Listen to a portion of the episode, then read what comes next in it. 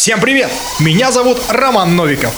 И каждый день я буду рассказывать вам о видеоиграх, гаджетах и приложениях в своей авторской программе Синглплеер.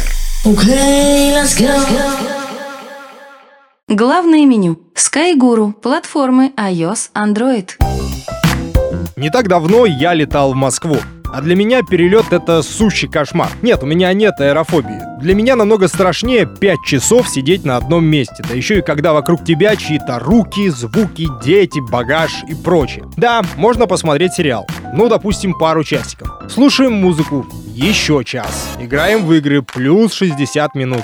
Но все равно остается еще час. А как же сон, возразите вы мне? Да, это все возможно, если бы не чьи-то руки, звуки, дети, багаж и прочее.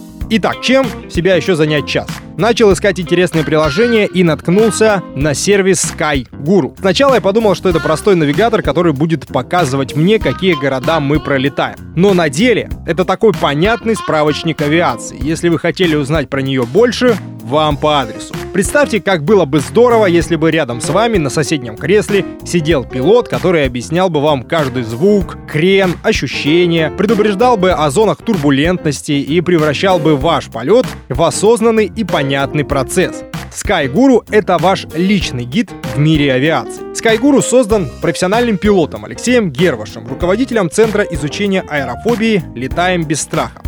Приложение получает информацию о предстоящем полете из профессиональных авиационных источников, используемых авиакомпаниями при планировании рейса. Далее с помощью сенсоров вашего гаджета и сотен алгоритмов приложение распознает текущие этапы полета и сопровождает ваш рейс, комментируя, обучая и разъясняя. И самое главное, приложение работает в авиарежиме во время полета. И все бы со SkyGuru было хорошо, если бы не мировые события. Такое ощущение, санкции наших авиакомпаний коснулись и приложения. Оно зависает, предлагает неработающие встроенные покупки, вылетает, не находит рейсы. В общем, добавляет головников, а не расслабляет. В этой ситуации есть только один плюс. Техподдержка отвечает достаточно оперативно. Правда, это уже возможно только на Земле, когда SkyGuru не особо-то и нужен.